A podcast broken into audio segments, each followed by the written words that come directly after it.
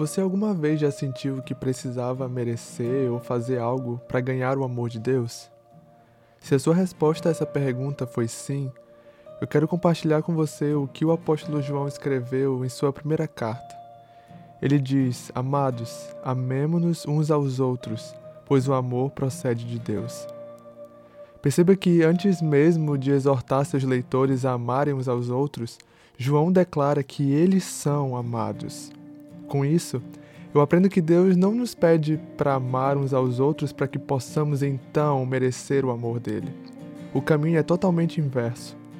Nós amamos porque Deus nos amou primeiro. Amamos não para ganhar pontos com Deus, amamos porque finalmente descobrimos a nossa identidade nele, filhos e filhas amados pelo Pai. Quando entendemos que somos incondicionalmente amados por Deus, amar aqueles à nossa volta se torna muito mais fácil. Quando nos damos conta de que um Deus perfeito nos ama independente das nossas imperfeições, passamos a enxergar o outro com a mesma compaixão que do alto olhou para nós.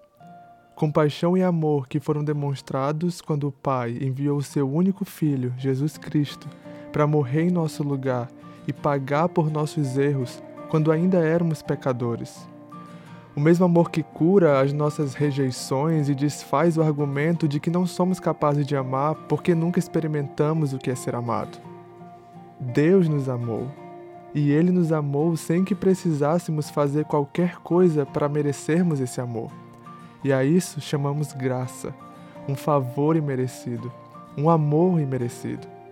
Portanto, somos capazes de amar, porque Ele nos amou primeiro e, ao fazer isso, mostrou-nos que é possível amar mesmo aqueles que não mereciam ser amados, como eu e você. Você é amado por Deus e não há nada que você possa ter feito para merecer isso, pois Ele já nos deu, pela graça, o valor e a validação que nós tanto procuramos, assim como nos deu também a capacidade para amar. Por isso, hoje nós somos chamados para amar e crescer em amor porque um dia Deus nos amou primeiro.